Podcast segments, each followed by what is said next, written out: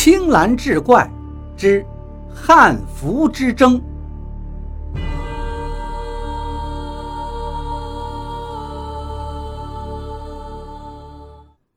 铃兰正准备敲门，洛城恰好把门打开了。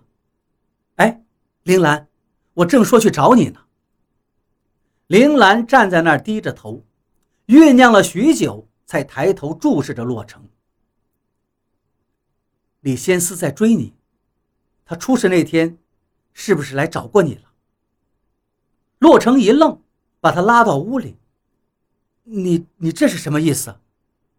转念一想，又叫道：“难道你怀疑我？”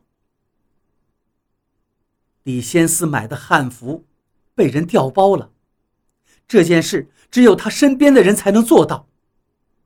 铃兰哽咽着：“你的好朋友是因为他们才失手杀人，而你又知道关于血咒的一切，除了你，还能有谁？”不是我，洛城竭力否认着，张了张嘴，可又说不出能够让铃兰信服的话。铃兰百般哀求他解除诅咒。刚开始，洛城还否定两句，到最后索性不说话了，把头一偏，保持沉默。铃兰看他的样子，顿时生出了寒意，他狠了狠心。抖着手，将藏在衣服里的刀拿了出来。月光清冷，明晃晃的刀指向了洛城。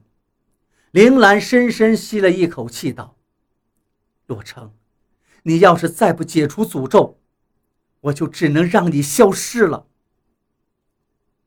你把刀放下，让我解除诅咒是没用的。”洛城往前一步，想要夺刀。铃兰抖着手反抗，争执之间，只听洛城一声惨叫，随即倒地了。四下寂静一片，月亮照在铃兰的脸上，白的不见一丝血色。忽然，有个女生的笑声传了出来，还处在呆愣当中的铃兰猛一回头，却看到杜威捧着那件血汗服。出现在门口，杜威轻轻笑道：“铃兰，你杀了洛城，等于掐灭了最后一线生机。”铃兰还在诧异，杜威又说道：“拥有古今灵异通鉴的降阴师，这一脉只剩他了。现在他也死了，没人。”能制服我了。铃兰终于反应过来，是你下的血咒，你为什么要这么做？杜威蹲下身子，笑得很诡谲。别怪我，我是被人误下了血咒死的，因为死的冤枉，魂魄无处可归，却让我得知了一个方法。只要我向五个少女下了血咒，我就可以借他们的生命重回人间。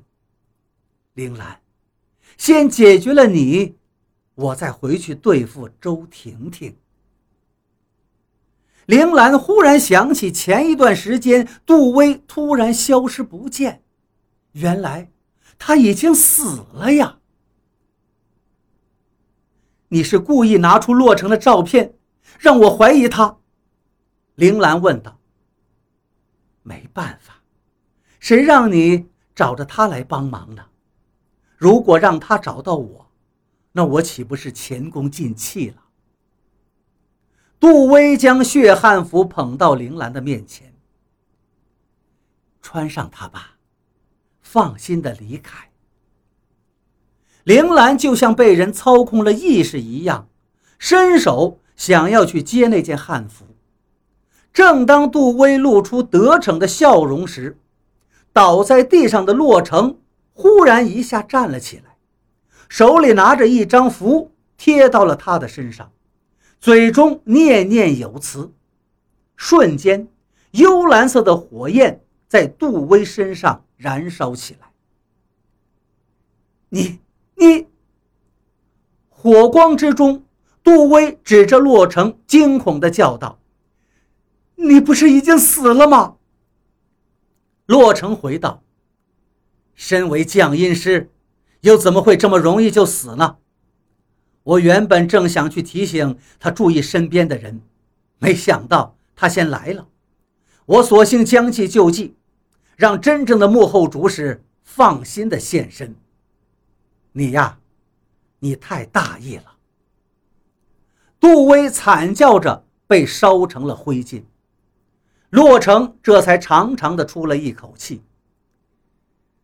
这世上再也没有血汗符了。恢复清醒的铃兰目睹了眼前发生的一切，虚脱一般跌坐在地上，茫然的望着空荡荡的屋子。他觉得，这一切仿佛是一场梦。